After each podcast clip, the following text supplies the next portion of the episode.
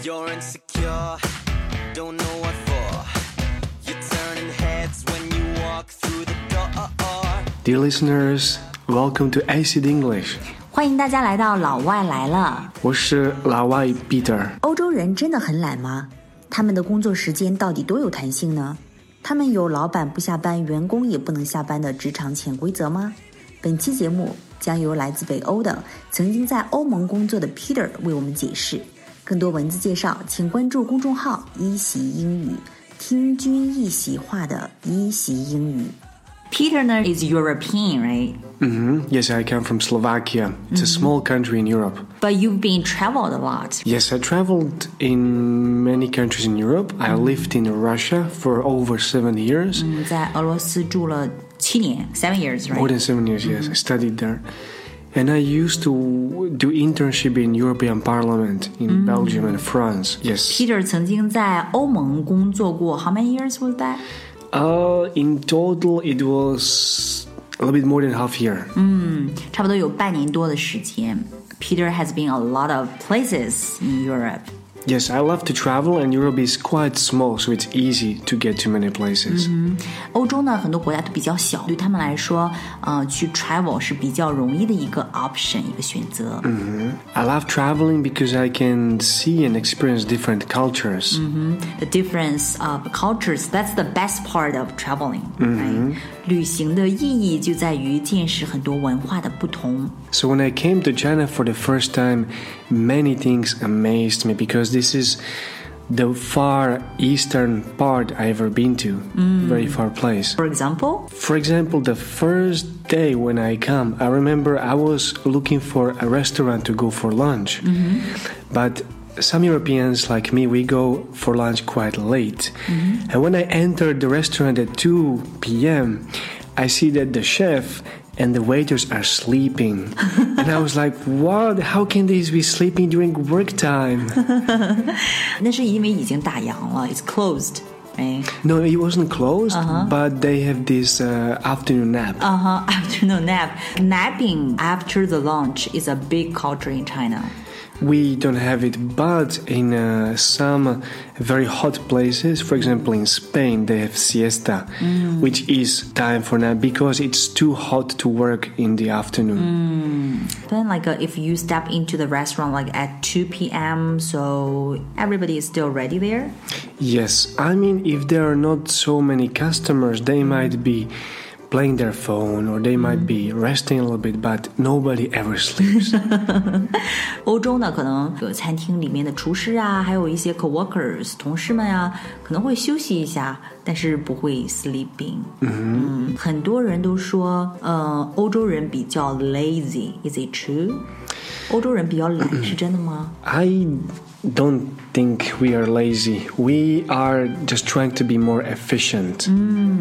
做事情效率要高一点、r i g h t L- Like I said, we like to have short break and go home. If I finish my work at 4 o'clock, 4 p.m., 4.01, I'm already in an elevator, I'm going home. Mm-hmm. But I know that I have responsibilities and I know that I have to finish my work before that. We have, we call them 9 to 5 jobs, mm-hmm. which is approximately, so 8 hour of working time and approximately this from 8 to 4 or mm-hmm. 9 to 5. Wow, so that is flexible. Mhm, It's more flexible than in China. 所以呢，在北欧呢，其实他们并不是懒，他们只是就 trying to be more efficient。然后，如果今天的工作呢完成的话呢，完成的比较早，可以早点离开。 Compared with my Chinese friends, we have much more vacation per year. So you guys have more vacations. It depends. Every country in Europe is different, but in my country, we have over 20 days per year of vacation, plus national holidays when we stay at home.